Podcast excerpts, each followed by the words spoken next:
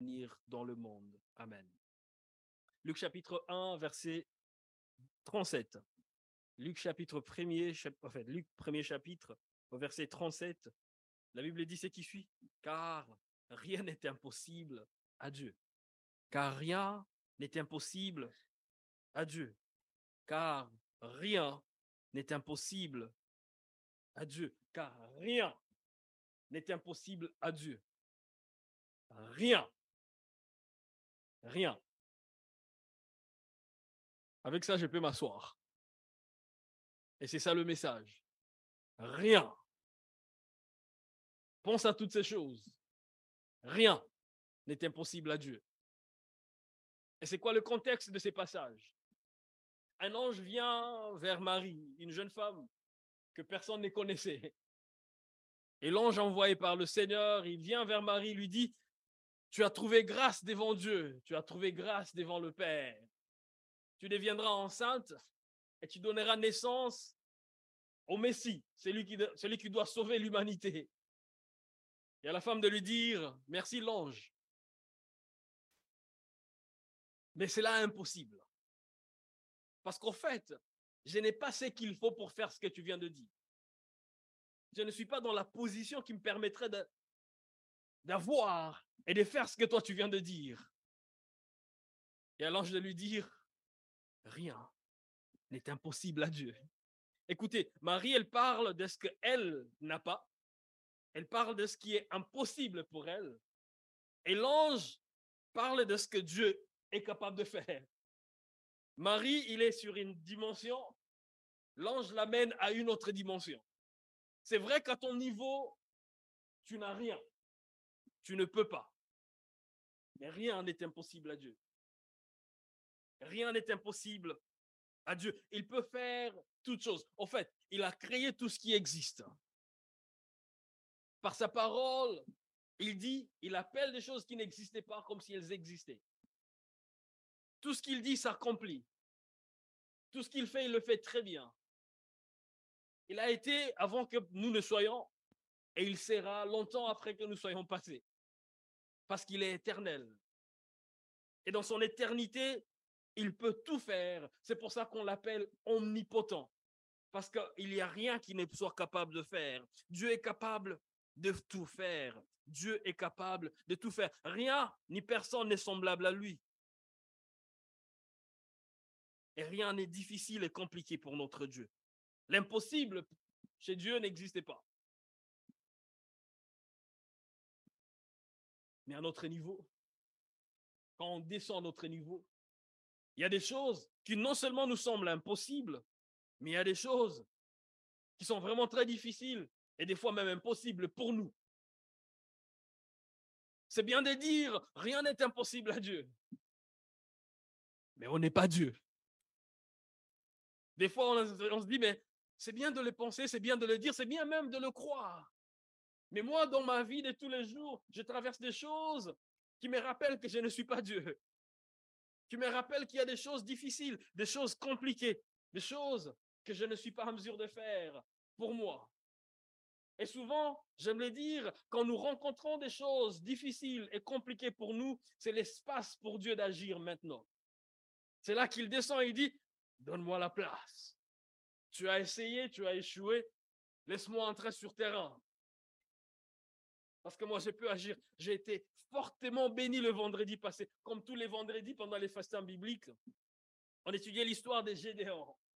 Dans Juge chapitre 7, chapitre 8, l'histoire des Gédéons. Et Gédéon, il se retrouve avec le peuple d'Israël en face des ennemis, les Madians, ou bien les, les Madianites. Ils sont nombreux, une armée de 135 000 personnes. Et Gédéon se retrouve de l'autre côté avec un peuple qui a peur, qui a échoué, qui a perdu le combat pendant plusieurs années, mais avec 32 000 hommes. Et Dieu dit, lève-toi, va combattre 135 000 hommes. Mais même avant de partir, Dieu lui dit, mais vous êtes nombreux. Mais attends, Dieu, est-ce qu'on voit les mêmes choses? Ils sont 135 000 de l'autre côté, 32 000 de mon côté, et tu dis, on est nombreux? Dieu dit, non, non, vous êtes nombreux.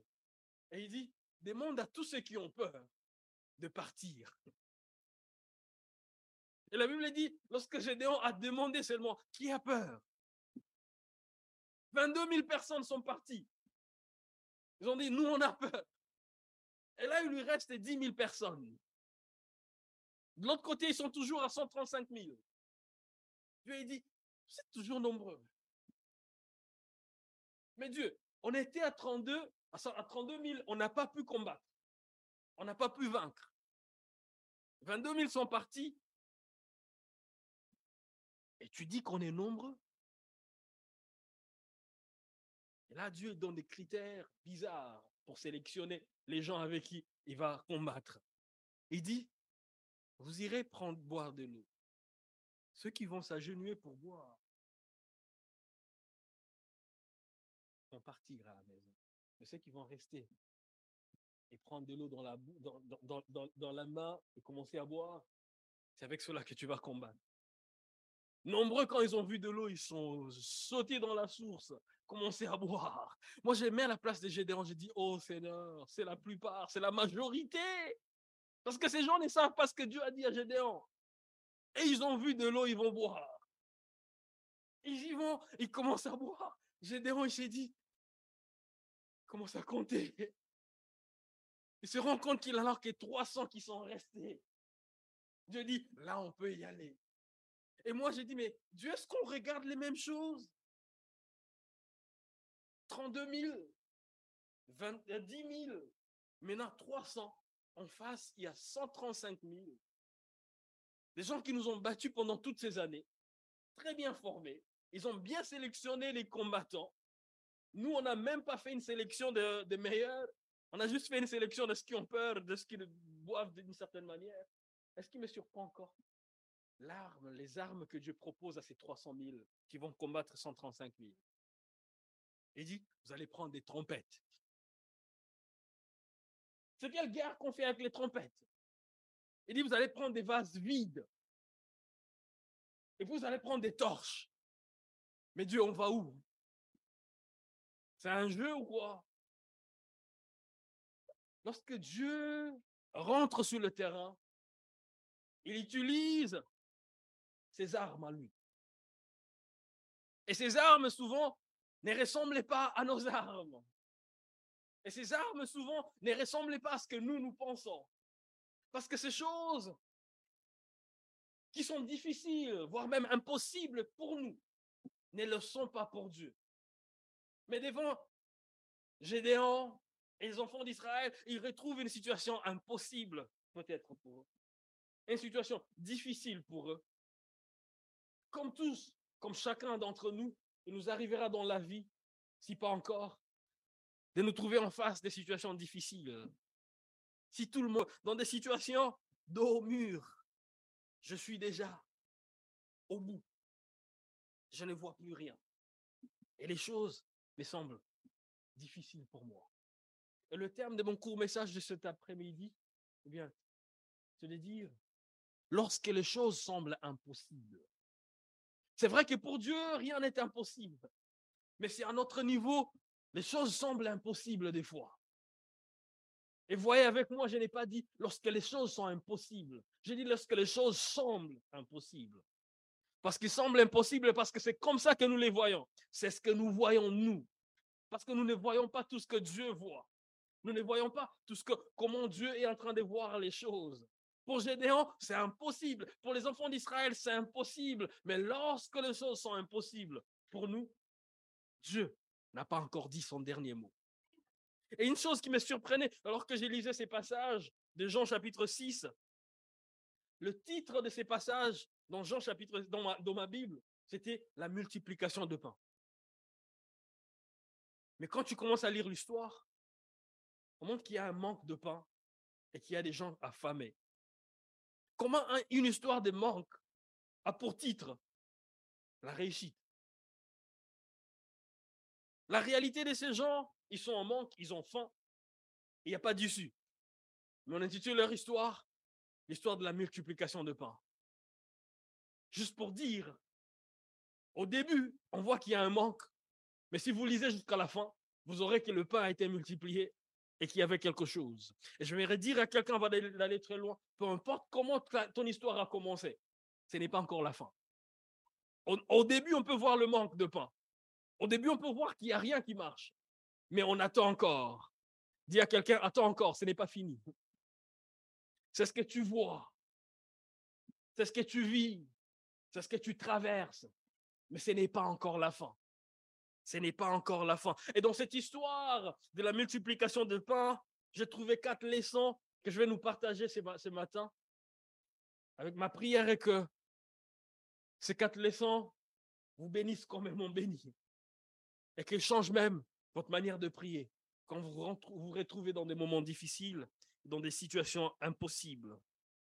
Et la première leçon que j'ai trouvée dans ces passages de Jean 6, c'est de nous dire, écoutez, Jésus sait quand nous traversons des situations qui nous paraissent impossibles. Jésus est au courant. Il sait que les choses ne marchent pas. Dans Jean, dans Jean chapitre 6, la Bible parle de 5000 hommes, sans compter les femmes et les enfants. Alors si on comptait tout le monde, ils seraient très nombreux. Et cette foule a suivi Jésus parce qu'ils ont vu des miracles. Ils ont vu des choses que Jésus a fait. Ils sont venus vers lui. Certains peut-être parce qu'ils avaient aussi besoin d'une visitation de Christ. Certains peut-être ils étaient malades, ils se disaient, je verrai aussi être guéri par lui. D'autres, ils ont entendu parler, ils ont dit, j'aimerais rester à ses côtés pour entendre son message. D'autres, peut-être, ils étaient juste curieux, ils se sont dit, allons voir ce gars. Est-ce vraiment lui qui devrait venir? Alors, nombreux, ils sont venus, chacun avec sa motivation, chacun avec son intention, chacun avec son besoin. Ils, sont, ils ont suivi Christ. Et en le suivant, ils se rendaient pas compte qu'ils étaient arrivés très loin de chez eux. Tellement tout ce qu'ils entendaient de Christ était beau, était bon. Ils ont traversé le lac il se retrouve de l'autre côté du lac et le soir arrive.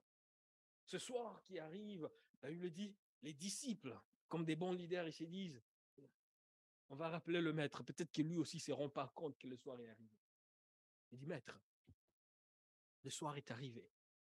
Renvoie tout le monde pour qu'ils aillent chercher à manger.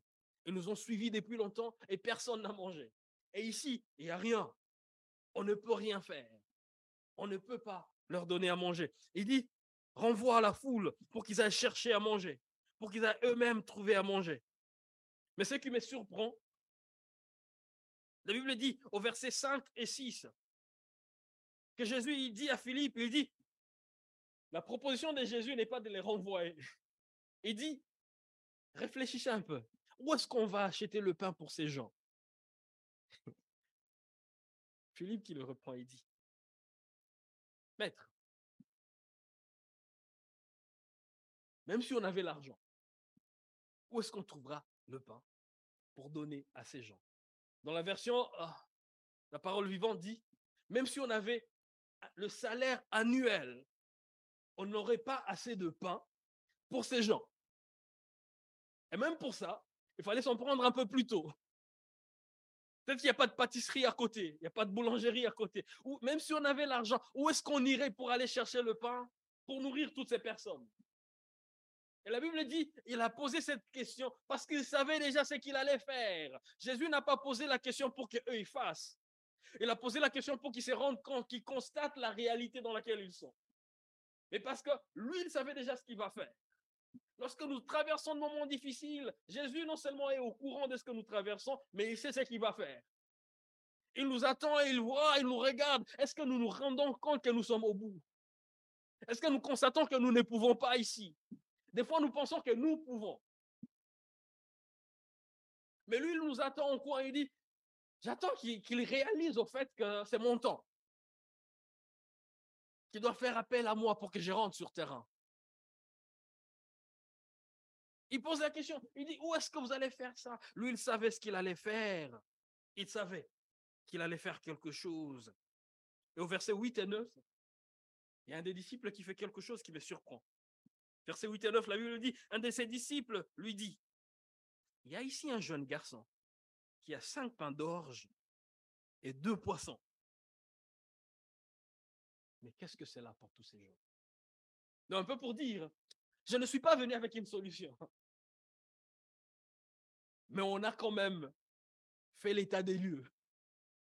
Et en faisant l'état des lieux, on s'est rendu compte qu'il y a un enfant qui a quelques pains et quelques poissons, mais qui ne peut rien faire dans cette situation. Donc, c'est que nous avons, nous avons remarqué ce que nous avons. Nous avons pris le soin d'analyser ce que nous, nous pouvons, ce que nous pouvons avoir autour de nous, et on se rend compte que, bon, c'est rien.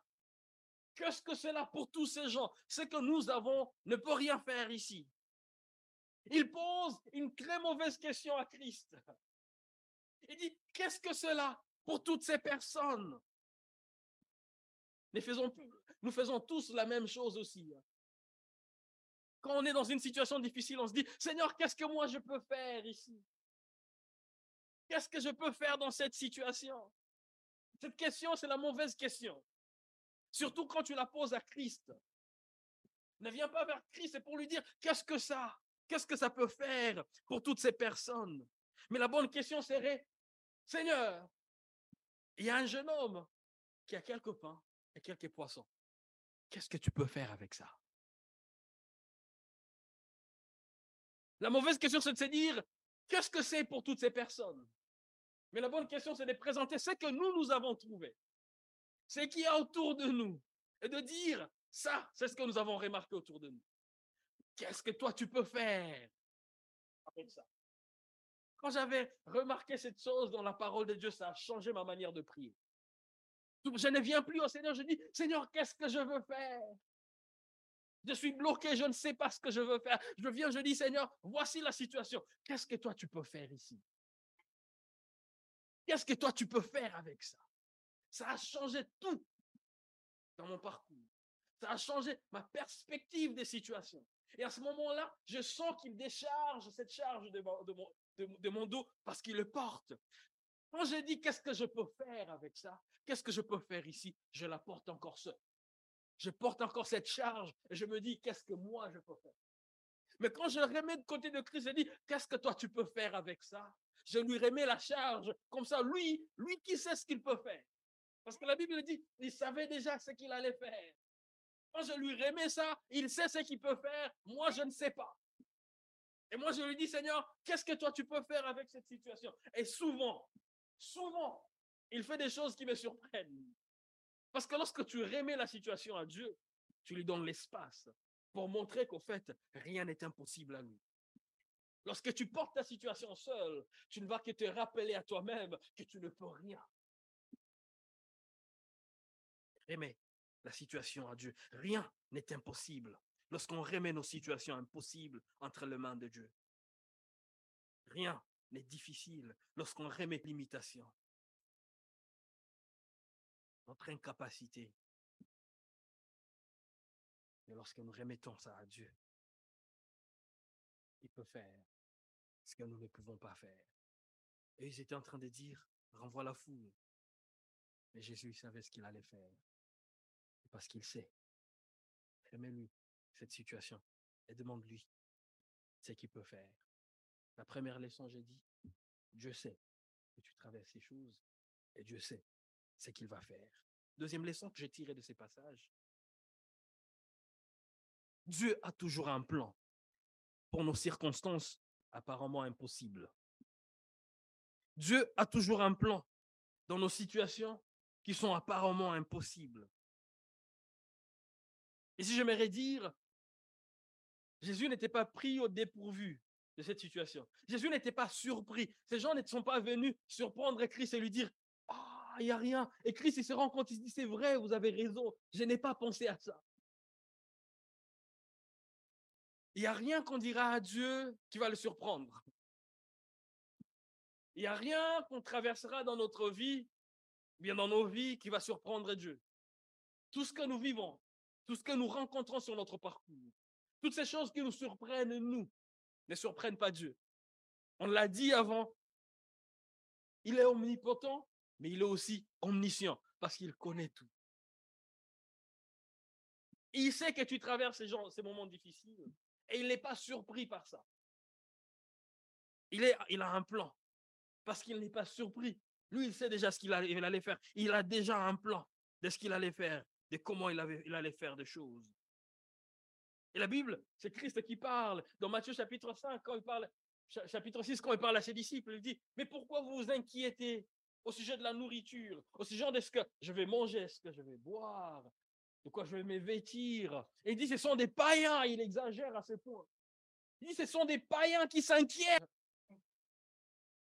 Quand je m'inquiète, je fais comme les païens. Il dit, ce sont des païens qui font ces choses. Il dit, pourquoi ne pas vous inquiéter? Parce qu'au fait, votre Père céleste, il sait que vous en avez besoin. Il sait. Est-ce que vous savez qu'il sait? Est-ce que ça vous rassure le fait de savoir qu'il sait? Parce que des fois, on peut se dire, il sait, bon, écoute, ça change rien, il sait. Parce que moi aussi, je sais. Savoir, ça fait rien.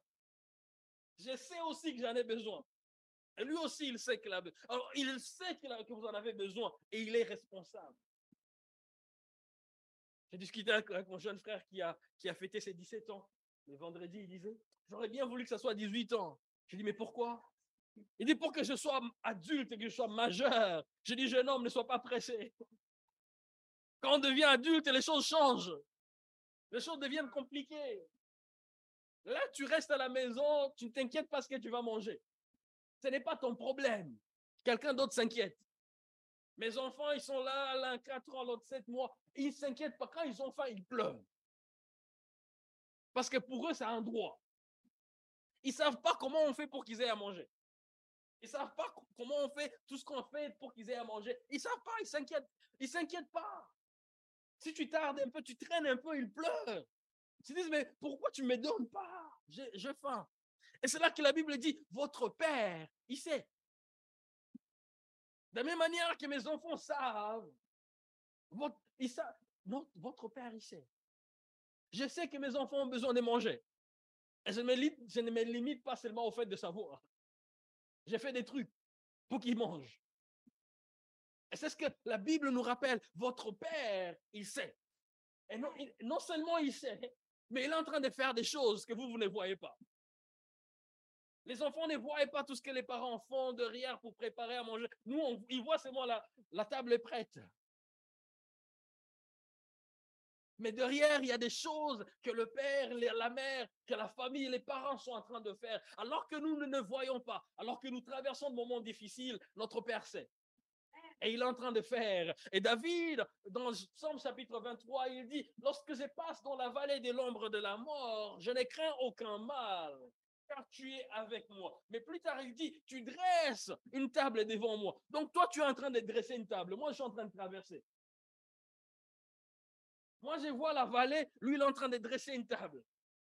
Et comme les enfants, on va juste retrouver la table qui est dressée. Parce que notre Père sait. Il dresse une table devant moi en face de mes adversaires. Lorsque nous traversons des moments difficiles, il sait ce qu'il va faire. Mais ici, j'aimerais dire, même sachant ce qu'il va faire, il ne force jamais ce qu'il va faire dans la vie des gens.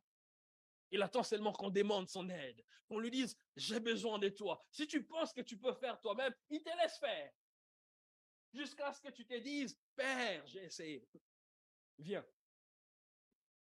Il sait ce qu'il va faire. il attend.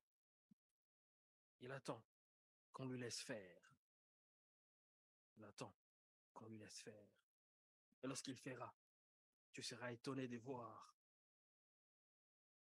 ce que Dieu est capable de faire. Troisième leçon.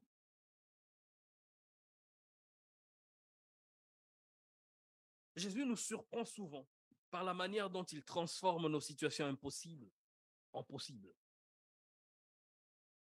Le plus souvent, il nous, surprend par la manière dont il change ce qui était impossible en possible. Et souvent, il ne passe pas par là où nous, on l'attendait. On l'attend par là, il vient de l'autre côté. Parce que dit-il lui-même, mes pensées ne sont pas vos pensées. Mes voix ne sont pas vos voix. Lorsque tu pries, ne donne pas à Dieu l'itinéraire à suivre. Il dit, Seigneur, pour me visiter, passe par ici. Passe par mon oncle pour me faire du bien. Par cette entreprise pour me faire du bien. Il peut le faire. Il connaît la voie par laquelle il passera. Et lorsqu'il fait des choses il nous surprend. Il nous surprend. Il nous surprend dans la manière dont il fait. Rappelez-vous, Philippe est venu. Il a dit, il y a un garçon. Il a, il a juste cinq pains et deux poissons. Et le petit est là, en face de Jésus. Alors, personne d'autre n'a rien. Ils ont tous, ils ont faim et ils n'ont rien. Mais on a trouvé un garçon qui a cinq pains et deux poissons. Et même avant de dire ce qu'il va faire, regardez ce que Christ fait. Il dit, donne-moi. Je ne sais pas si vous comprenez. 5000 hommes, sans compter femmes et enfants. Un jeune homme a cinq pains et deux poissons. C'est tout ce qu'il a. Alors que tout le monde pleure, lui il s'est dit, moi j'aurai quand même quelque chose à manger. Et je peux donner à mes parents s'ils sont là. Et c'est tout ce que j'ai. Et quand il arrive devant Christ, Christ il dit, donne-le-moi. Christ n'a pas dit, n'a rien dit, il n'a pas dit qu'il allait le multiplier. Nous, on sait qu'il le demandait parce qu'il allait multiplier. L'enfant ne sait pas. Il ne justifie pas pourquoi il devrait donner. Je suis pasteur aujourd'hui, à la place de ces garçons-là, je ne sais pas si je ferais la même chose. Je dirais, mes vieux, j'en ai besoin. Toi, tu es grand. Je le dirais, j'en ai besoin, je garde pour moi. Moi, je vais manger ça, pardon, chercher ailleurs. Moi, je vais garder ça. le garçon, il a remis à Christ. Jusque-là, on ne sait pas ce que Christ va faire. C'est ici que je vais redire à quelqu'un. C'est peu entre mes mains. Mais lorsqu'on les remet entre les mains de Dieu, ça peut faire des miracles. Tout ce que nous remettons entre les mains de Dieu peut faire ce qu'aucun humain ne peut faire. Quand nous les gardons dans nos mains, ça garde ses limites. Mais lorsque nous les remettons entre les mains de celui qui n'est pas limité, ça devient à, son niveau, à sa dimension. Et ici, j'aimerais dire, tu, tu, décides de garder ta vie et d'être maître de ta vie. Il y a des choses que tu ne vivras pas. Jusqu'à ce que tu remettes ta vie entre les mains de Dieu. Ce que nous remettons entre les mains de Dieu fait des choses qui surprennent les humains. Et si j'aimerais dire à quelqu'un, pour que ta vie soit utile, remets-la entre les mains de son utilisateur. C'est Dieu lui-même qui peut l'utiliser. Entre les mains de garçon, ce n'était que cinq pains et deux poissons, et suffisant pour lui, ou peut-être pour une autre personne à côté de lui. Mais les mêmes pains, les mêmes poissons entre les mains de Christ deviennent suffisants pour plus de 5000 personnes, pour qu'on ait encore de reste. Ne méprisez pas ce que vous avez repris, ce que vous avez remis entre les mains de Dieu. Ne sous-estimez jamais ce que Dieu peut faire avec ce qu'on lui a remis. Ne méprisez pas ce que Dieu peut faire avec la vie qu'on a remis entre ses mains. Ne méprisez jamais ce que Dieu peut faire avec des choses qu'on remet entre entre ses mains. Entre nos mains, on se dit, je ne peux pas, je ne suis pas capable. Suis-je capable de le faire? Et entre les mains de Dieu, trouvé un sens qu'on ne peut pas avoir ailleurs. C'est triste. Il dit ce qui suit. Il dit celui, celui qui garde sa vie. Celui qui la garde pour la sauver, il la perdra. Et celui qui accepte de la perdre. Si ce jeune homme voulait garder ses pains, il allait les perdre. Mais lorsqu'il les remet à Christ en les perdant, alors il gagne plus. Ce qu'on donne, c'est comme si on l'a perdu. On ne l'a plus. Et si j'aimerais dire, ne suivez pas tout ce qui sent bon quand les hommes parlent. C'est Mandela qui a dit, l'homme est le maître de son destin. Non, tu veux rester maître de ton destin, tu n'iras jusqu'à un, certain point. Mais lorsque tu remets ton destin entre les mains de Dieu, alors tu peux lui faire confiance. L'humain est limité, mais Dieu n'est pas limité. Il a un plan. La manière dont il est fait me surprend. Et sa manière de faire, c'était quoi? De prendre d'abord ce qu'il y avait. Au lieu de donner ce qu'il n'y a pas. Sa manière de faire était de demander ce y avait. Dis, donnez-moi. Et après, il surprend tout le monde. Il surprend tout le monde. Quatrième leçon.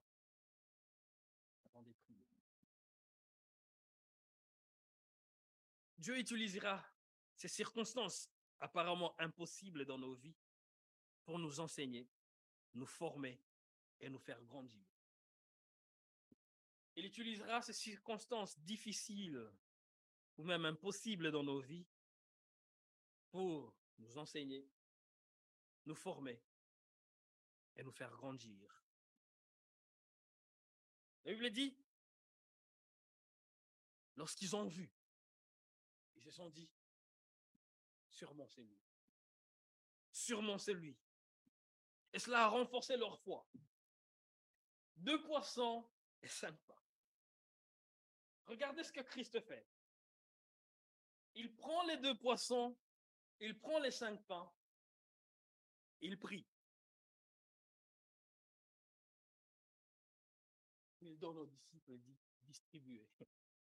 Jusque-là, il n'y a pas de multiplication. Ce n'est pas qu'il a prié et puis les pains se sont multipliés entre ses mains. Il a prié et il a fini de prier. Il avait encore cinq pains. Il avait encore deux poissons. Avant d'aller loin, j'aimerais dire, avant la prière n'est pas toujours égal après la prière. Apparemment, rien n'a changé. Mais les changements, on a commencé à le remarquer lorsqu'on a fait ce qu'il a demandé de faire. Il a dit distribuer. À la place des apôtres, je dirais, mais on distribue quoi? Les cinq pains? Mais eux, ils ont obéi parce qu'il a dit distribuer. Et c'est un distribueur qui s'est rendu compte que ça s'est multiplié. C'est un distribueur qui s'est rendu compte que ça ne finissait pas. C'est lorsqu'on fait ce qu'il a dit qu'on vit le miracle qui se passe dans la, prière. Il dit distribuer. Et ces gens peuvent se dire, on distribue quoi? C'est reste le cinq pains. Ce sont les cinq pains qu'on a remis entre les mains de Christ. Il a prié et il a changé les choses. Obéis et tu verras. Lorsqu'il fait, lorsqu'il agit, ça grandit notre foi. Ça nous amène à voir autrement. En fait, lorsque tu agis, tu n'agis pas parce qu'en fait, tu penses que c'est possible, mais tu agis parce qu'il a dit. C'est un peu comme Pierre. Il a pêché toute la nuit. Et Christ le matin, il dit, va maintenant, pêche. Il est en train de parler aux professionnels. Le professionnel aurait dire, écoute, on, ne gagne pas le matin, ce n'est pas maintenant. Mais il a dit, il a expliqué tout ça, puis il dit, je le fais juste à ta parole, parce que tu l'as dit. Parce que normalement, ça ne marche pas. Normalement, je ne l'aurais pas fait. Mais parce que tu l'as dit, je le fais.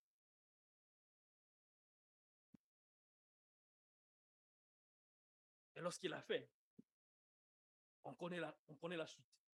On connaît le reste. Trouver des poissons comme jamais auparavant. Comme jamais. Ces circonstances sont là aussi pour nous amener à voir ce que Dieu peut faire. Et quand Dieu fait ces choses, ça grandit notre foi. Ça nous élève, ça nous enseigne. Il y a des, des choses que nous ne verrons pas, que nous n'expérimentons pas de Dieu tant que nous ne passons pas par des circonstances difficiles.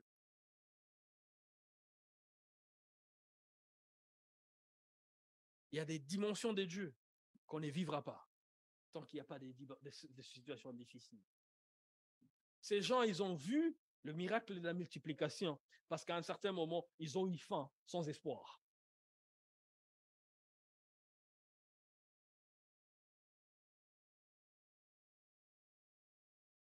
Lazare tombe malade.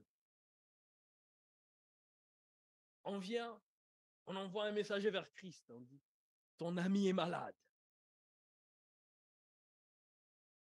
Ce qui me surprend, c'est que même les amis de Christ peuvent tomber malades.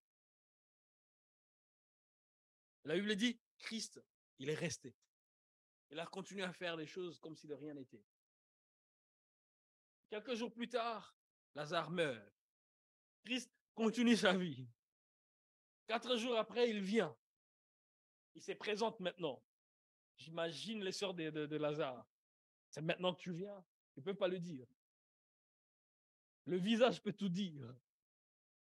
Lorsqu'on avait besoin de toi, tu n'es pas venu. C'est maintenant que tu viens.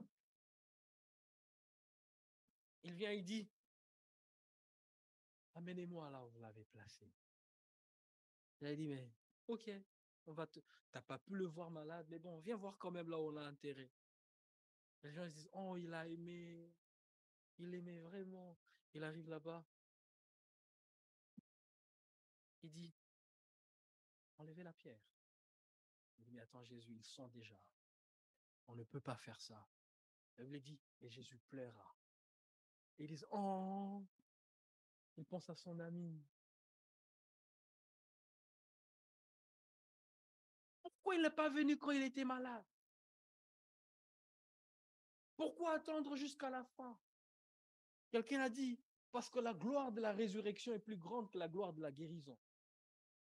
Et c'est le bishop T.D.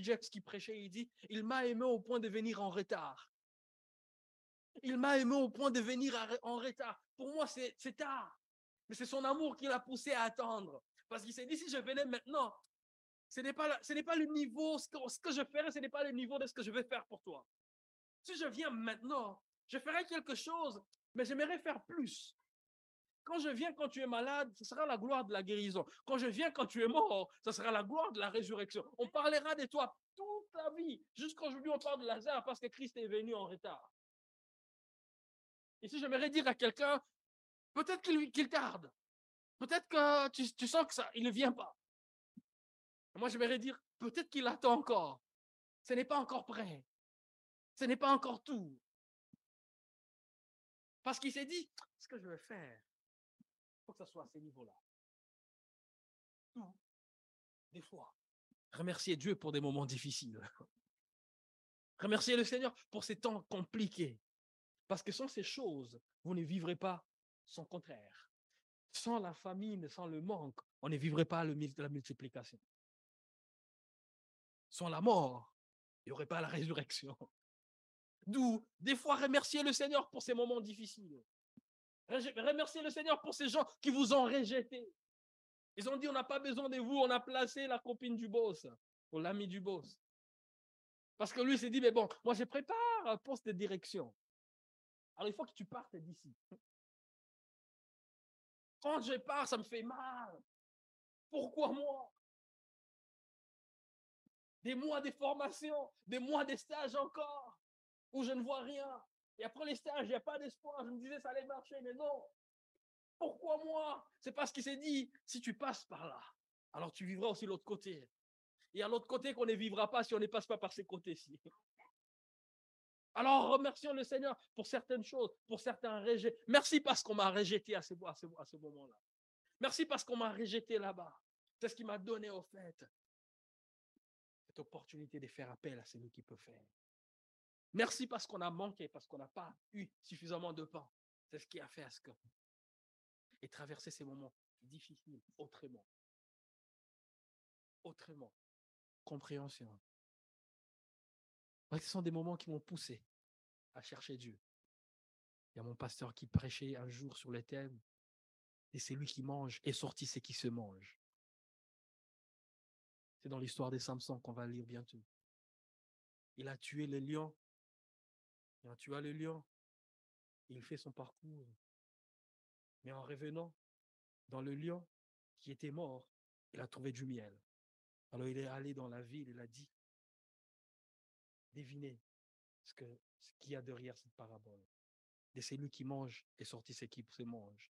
Et du fort, du fort est sorti le doux. Le lion, quand il vient sur son chemin, il vient pour le dévorer. Mais quand il revient à son retour, dans le même lion qui voulait lui faire du mal, il a trouvé du miel. Dans ce qui s'est présenté comme étant fort, il y avait ce qui était doux. Sur des lions qui, qui viennent sur vos chemins, Peut-être qu'il y a le miel qui se cache derrière. Avec ce, fort qui vient de vous dévorer, peut-être qu'il y a le doux qui se cache derrière.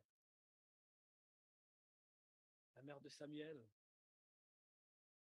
pendant longtemps, elle a prié pour avoir un enfant, elle n'en avait pas. La Bible dit qu'elle avait une co-femme, Pénina, qui la faisait du mal chaque jour, qui s'est moqué d'elle chaque jour, et lui rappelait qu'au fait, elle ne méritait rien. Elle ne pouvait rien faire. La Bible dit, toutes les fois que Pénina disait tout ce qu'elle disait, ça poussait à Anne à aller dans la présence de Dieu. Pénina t'insulte, c'est pour que tu ailles chercher Dieu. Alors des fois, il faut remercier le Seigneur pour les Pénina. Et mon pasteur qui disait, Pénina, elle avait des enfants chaque année, mais on ne connaît pas un des noms de ses enfants. Mais lorsque Anne a eu un enfant, Samuel, il est devenu le plus grand des prophètes.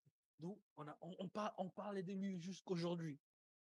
Mais celle-là qui s'est moquée de lui, elle a, eu, des enfants. Mon pasteur, les appelle des célèbres inconnus.